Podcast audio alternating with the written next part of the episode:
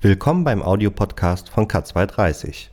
In Episode 13 präsentieren wir Ihnen den zweiten Teil der Aktion Vier Türme, das Ende des Schweigens. Sie hören den Mitschnitt von St. Antonius. Oriens,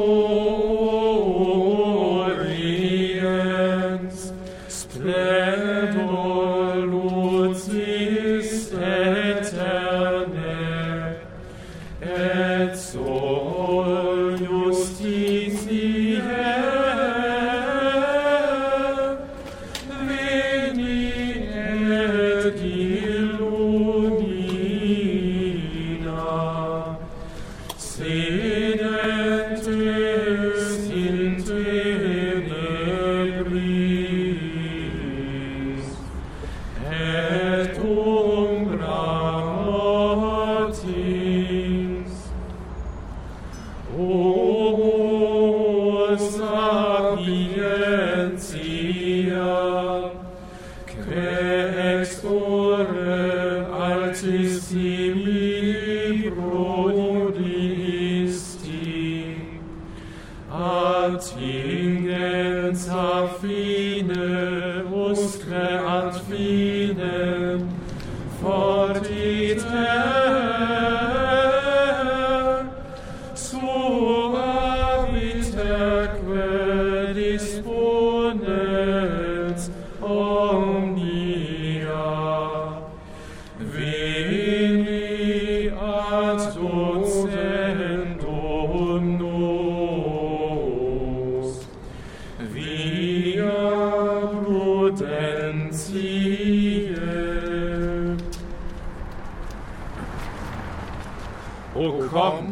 Geist der Wahrheit, und kehre bei uns ein.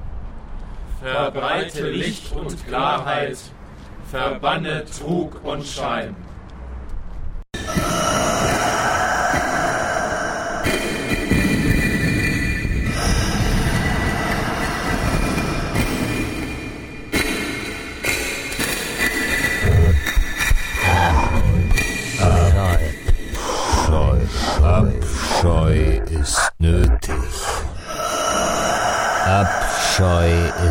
Nötig. Zum Leben. Abscheu vor der Phrase, der Heuchelei, Lug, Trug und Bösartigkeit. Wir müssen die Wirklichkeit prüfen.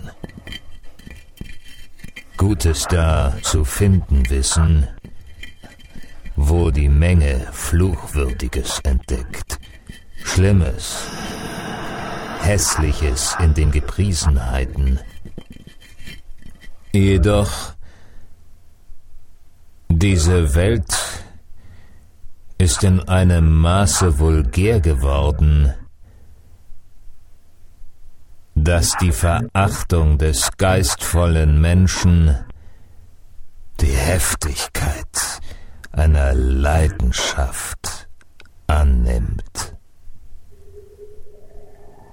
Aber manche sind so vorteilhaft gepanzert, dass ihnen kein Gift etwas anhaben würde. Ich war so unklug, heute Morgen einige Zeitungen zu lesen. Plötzlich sank eine Gleichgültigkeit von 20 Atmosphären Druck auf mich herab. Und ich stockte angesichts der ungeheuren Sinnlosigkeit irgendetwas irgendjemandem zu erklären. Ich habe weder den Wunsch zu erläutern, noch zu überraschen, weder zu unterhalten, noch zu überreden. Ich bin gereizt. Ich sehne mich nach absoluter Ruhe und dauernder Nacht. Nichts wissen, nichts lehren, nichts wollen, nichts fühlen, schlafen und noch einmal schlafen. Das ist mein einziges Verlangen heute. Ein schändliches und verabscheuungswürdiges, aber ein ehrliches Verlangen. Wer Verständnis hat, errät mich, und vor dem, der nicht begreifen will oder kann, würde ich meine Erklärungen vergeblich auftürmen. Wovon spricht er? Wir wissen es nie. Zuweilen sagt er entsetzliche Dinge, aber es ist unmöglich, sie zu verstehen. Wie frisch ist hier die Luft.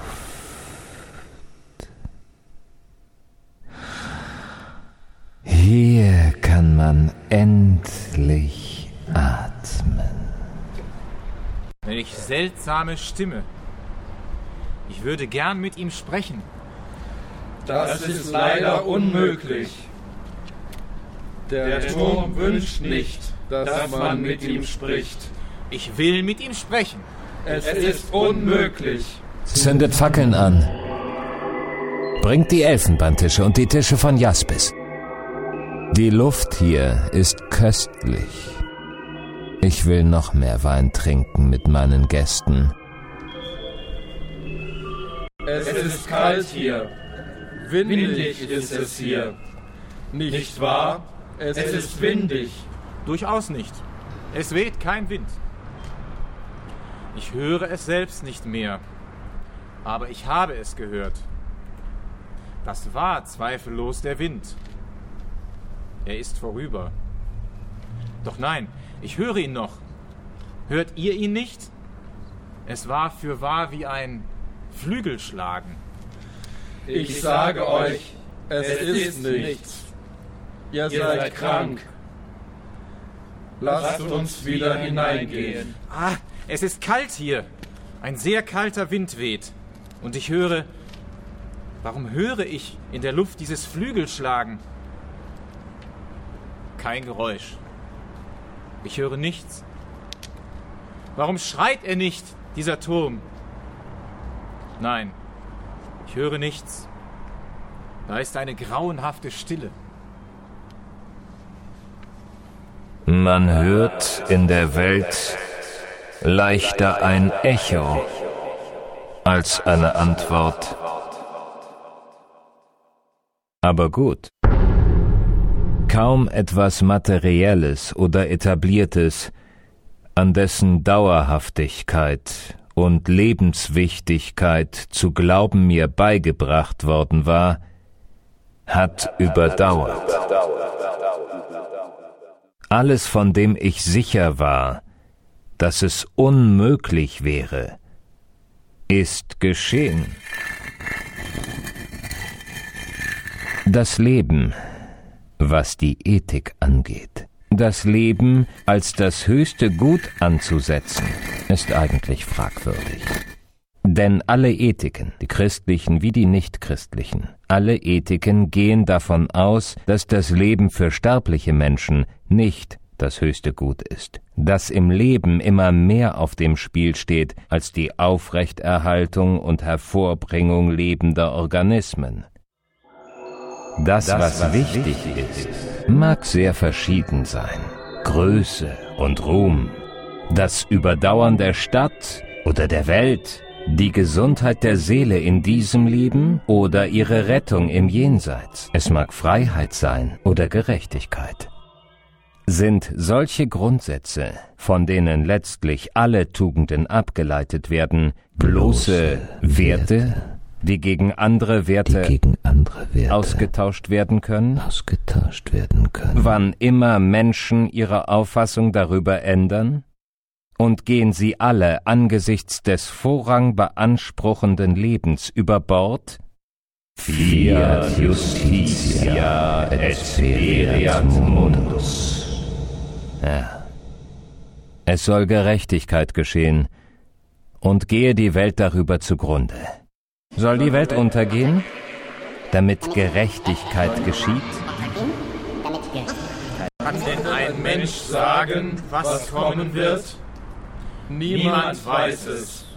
Von jeder Stelle aus gesehen ist die Irrtümlichkeit dieser Welt, in der wir zu leben glauben, das sicherste und feste, dessen unser Auge noch habhaft werden kann. Vielleicht ist, was wir das Böse nennen, das Gute, böse, und was wir das Gute nennen, das Böse. Niemand will böse sein. Und jene, die trotzdem böse handeln, fallen in ein Absurdum morale, in moralische Absurdität.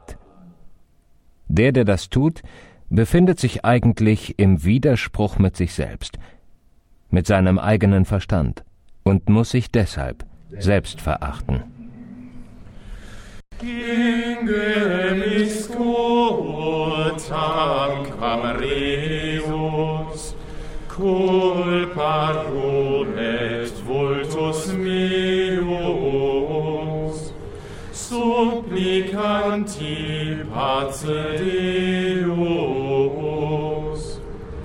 Preces me non sunt digne, sed tu bonus fac benigne, ne per enni cremer igne. Wenn schon der Mensch, ehe er was wird, zuweilen strauchelt oder irrt, wenn schon die Heiligen vor allen mitunter in Versuchung fallen, so gilt doch dies Gesetz auf Erden. Wer mal so ist, muss auch so werden. Was müssen wir tun, um erlöst zu werden? Vor allem, belügt euch nicht selbst. Habt doch endlich einmal die Courage, euch den Eindrücken hinzugeben, euch ergötzen zu lassen, euch rühren zu lassen, euch erheben zu lassen, ja, euch belehren und entflammen zu lassen.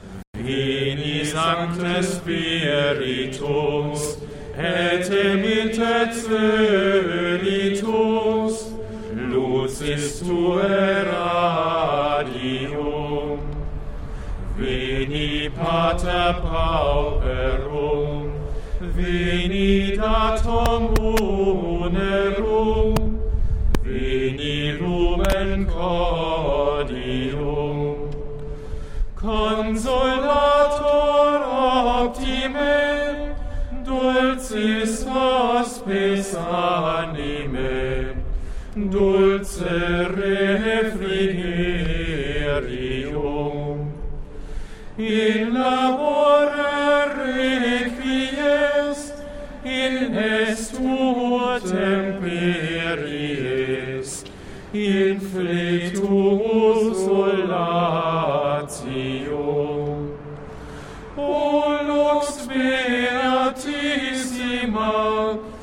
replecodis intima, turum fidelium.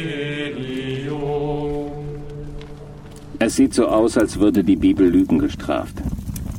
Es sieht aus, als hätte Gott die Bauern und Handwerker am fünften Tage und die Fürsten und Vornehmen am sechsten gemacht.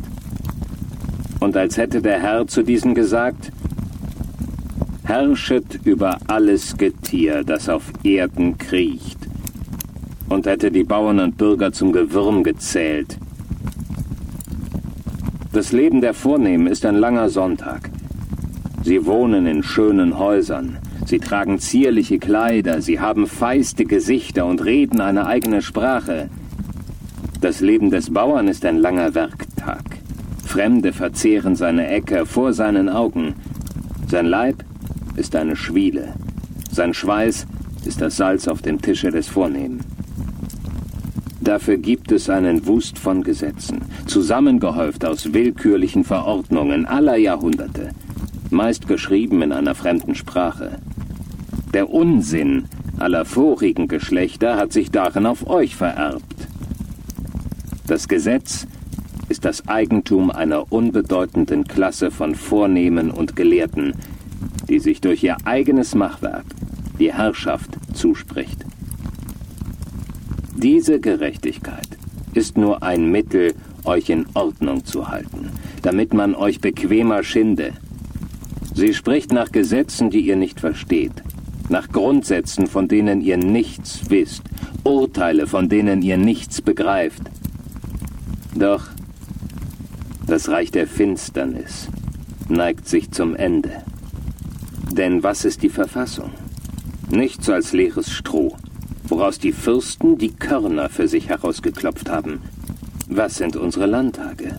Nichts als langsame Fuhrwerke, woraus man aber nimmermehr eine feste Burg für die Freiheit bauen kann. Was sind unsere Wahlgesetze? Nichts als Verletzungen der Bürger- und Menschenrechte. Das Volk muss sich die Freiheit erringen. Und diese Zeit ist nicht fern. Das Maß ist voll. Sine tuo nomine, nihil est in in oxio.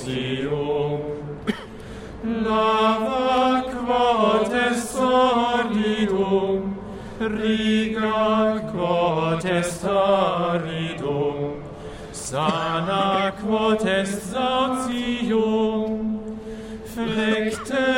quod est rigidum, fove quod est rigidum, rege quod est divinum, tatuis fidelibus, in te confidentibus, sacrum septellarium, da virtutis meritum, da salutis exitum, da perenne gaudium.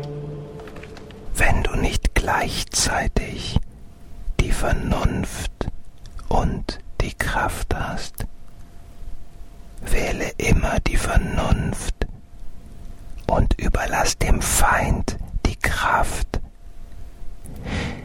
In vielen Kämpfen ist es die Kraft, die zum Sieg führt, aber den Krieg gewinnt nur die Vernunft.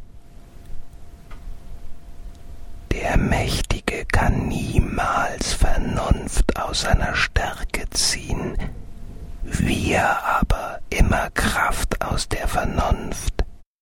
Wenn ich als Bekämpfer des Unrechts mein verwundetes Gesicht zeige, dann ist bei euch, wie ihr in Sicherheit seid, die Ungeduld groß. Warum beschwerst du dich? Du hast das Unrecht bekämpft.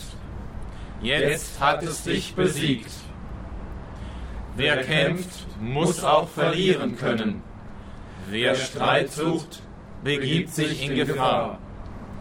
Wer mit Gewalt vorgeht, darf die Gewalt nicht beschuldigen. Ach, Freunde, die ihr gesichert seid, warum so feindlich? Bin ich euer Feind, da ich Feind des Unrechts bin? Wenn die Kämpfer gegen das Unrecht besiegt sind, hat das Unrecht doch nicht recht. Meine Niederlage beweist doch nichts, als dass ich zu wenige bin, der gegen die Gemeinheit kämpft. Und von den Zuschauern erwarte ich, dass sie wenigstens beschämt sind. Weitermachen oder nicht?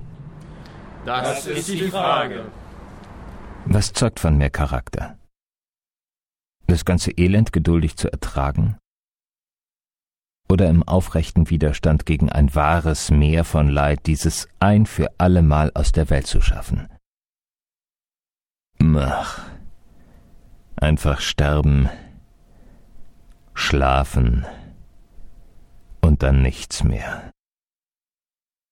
Und zu wissen, dass in diesem Schlaf die deprimierenden Erfahrungen und zahllosen Verletzungen, die dem Leben vom ersten bis zum letzten Tage angehören, endlich mal ein Ende haben.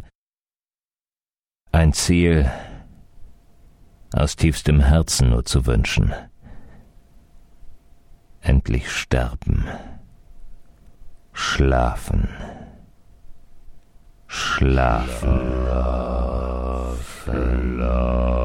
Schlafen. Vielleicht auch träumen. Das ist es.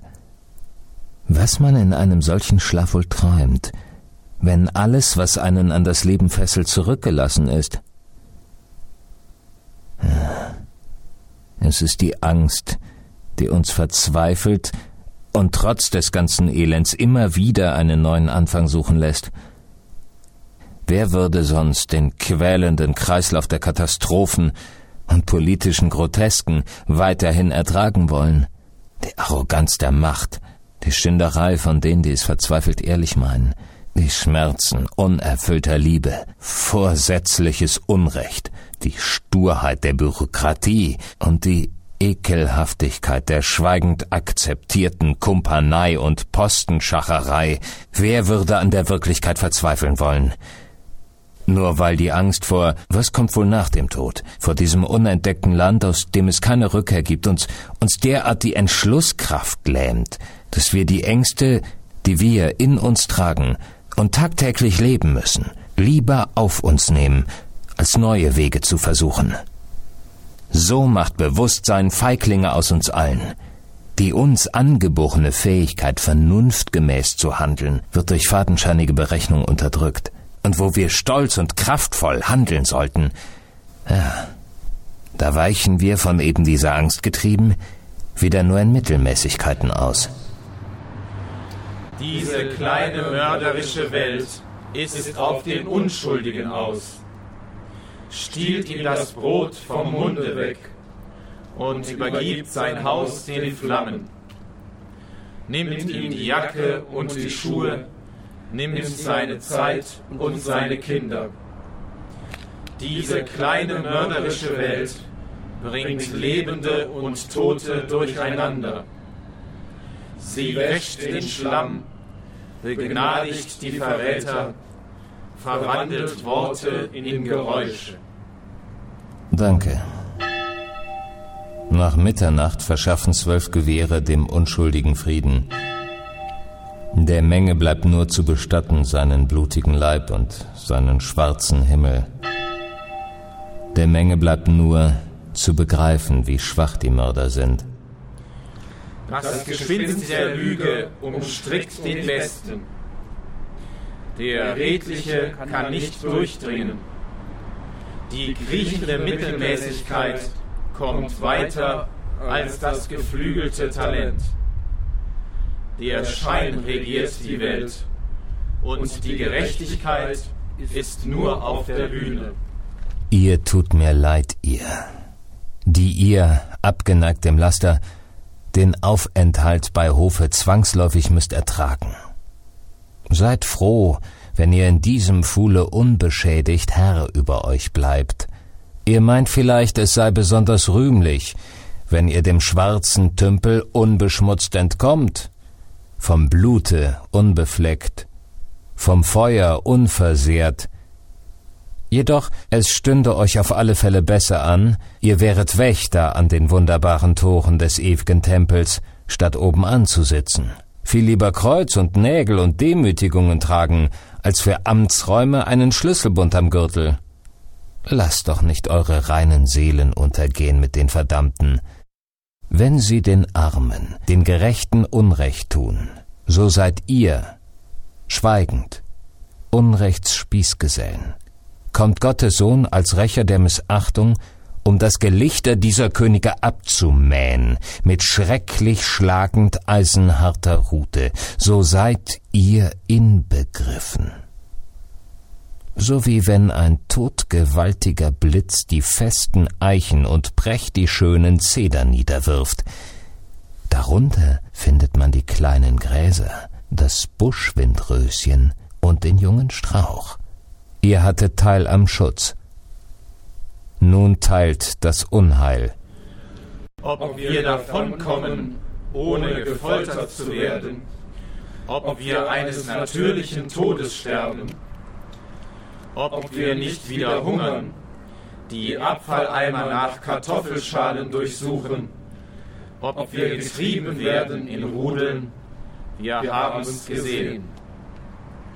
Ob wir nicht noch die Zellenklopfsprache lernen, den Nächsten belauern, vom Nächsten belauert werden. Und bei dem Wort Freiheit weinen müssen.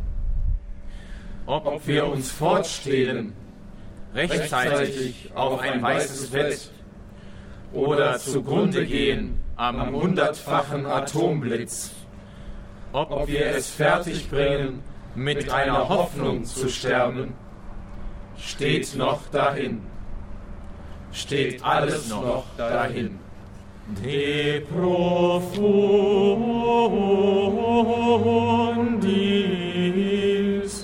clamavi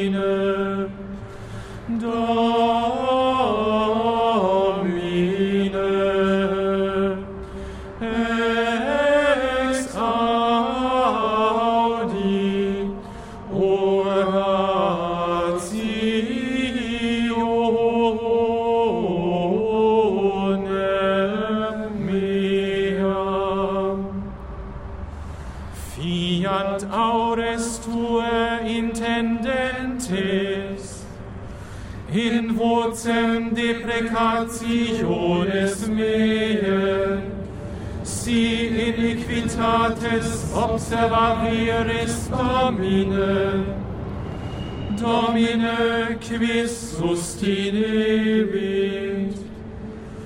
di profundis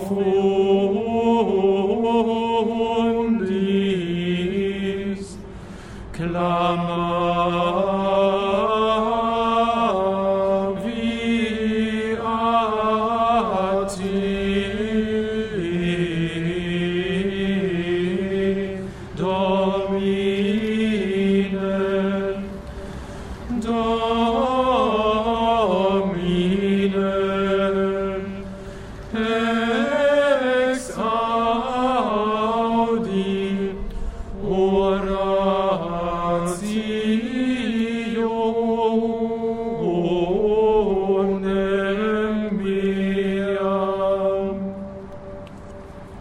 Mensch ist frei geschaffen, ist frei. Und wird er in Ketten geboren, lasst euch nicht irren des Pöbels Geschrei, nicht den Missbrauch rasender Toren. Vor dem Sklaven, wenn er die Kette bricht, vor dem freien Menschen, er zittert nicht. Wird der Kaffee süß vom Umrühren oder vom Zucker? Vom Umrühren.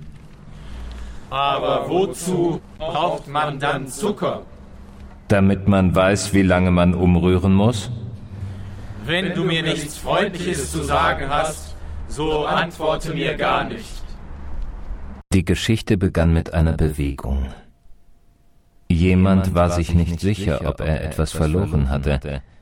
Er war sich nur sicher, dass ihm etwas fehlte. Er bemerkte einen Fehler an sich. Ein kleines Loch, das größer wurde, sobald er darauf schaute. Ein Abgrund tat sich auf, ein schmaler vorerst, über dem sich etwas zu bewegen begann. Jemand öffnete seine Hände und bemerkte, dass sie leer waren.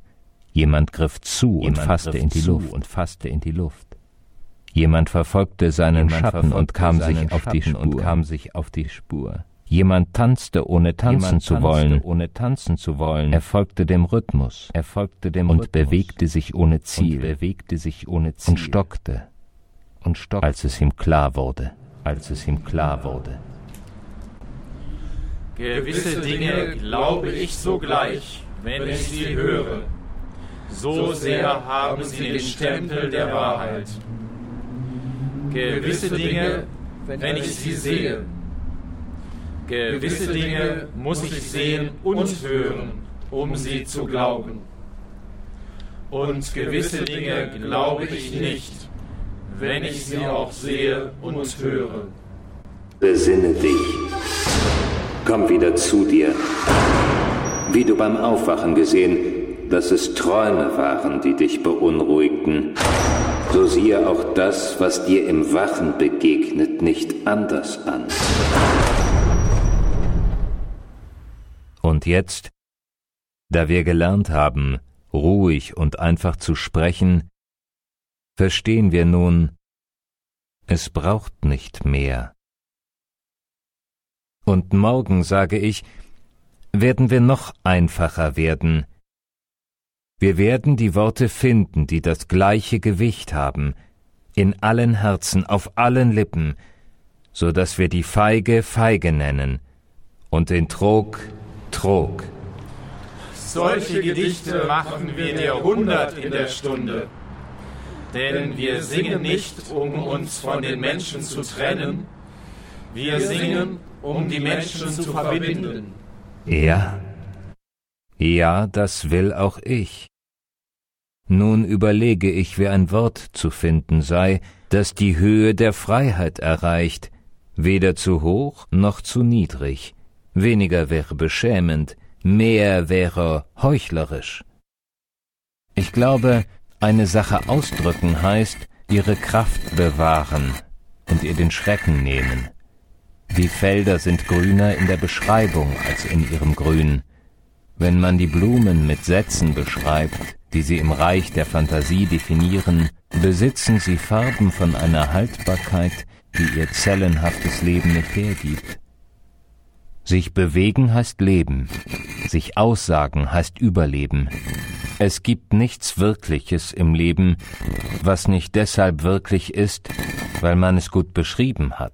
Kleinkarierte Kritiker pflegen darauf hinzuweisen, dass ein Gedicht in hymnischen Rhythmen letztlich doch nur aussagt, dass der Tag schön ist. Aber auszudrücken, dass der Tag schön ist, ist schwierig. Und auch der schöne Tag geht vorüber. Wir müssen mithin den schönen Tag in einem blühenden, geräumigen Gedächtnis aufheben und auf diese Weise die Felder oder den Himmel der leeren, vorübergehenden Außenwelt mit neuen Blumen oder neuen Sternen bestirnen. Alles ist, was wir sind, und alles wird für diejenigen, die uns in der Mannigfaltigkeit der Zeit nachfolgen werden, so sein, wie wir es uns intensiv vorgestellt haben, das heißt, wie wir es dank unserer Fantasie wahrhaft gewesen sind. Romanciers sind wir alle, und wir erzählen, wenn wir sehen, weil Sehen so verwickelt ist wie alles Übrige. In diesem Augenblick kommen mir so viele fundamentale Gedanken, so viele wahrhaft metaphysische Dinge möchte ich mitteilen, dass ich auf einmal müde werde und die Entscheidung fälle, nicht weiter zu sprechen, nicht weiter zu denken, sondern geschehen zu lassen. Dass mir das Ausdrucksfieber Schlaf schenkt und ich mit geschlossenen Augen all das, was ich gesagt haben könnte, wie eine Katze streichle. Heute geh ich, komm ich wieder, singen wir ganz andere Lieder. Wo so viel sich hoffen lässt, ist der Abschied ja ein Fest. Komm, stiller Abend, nieder.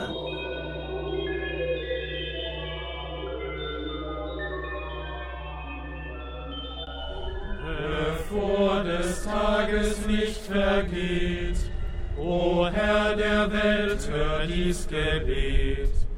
Behüte uns in dieser Nacht durch deine große Güte und Macht. Hüll Schlaf die müden Glieder ein, lass uns in dir geborgen sein und mach am Morgen uns bereit zum Lobe deiner Herrlichkeit. Dank dir, o Vater, reich an Macht, der über uns voll Güte wacht, und mit dem Sohn und Heiligen Geist des Lebens Fülle uns verheißt. Amen.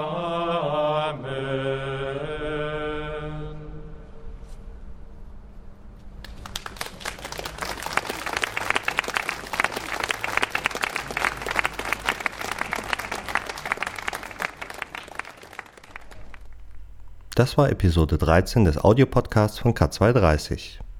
Weitere Mitschnitte der Aktion Vier Türme werden wir in unregelmäßigen Abständen hier auf K230 veröffentlichen.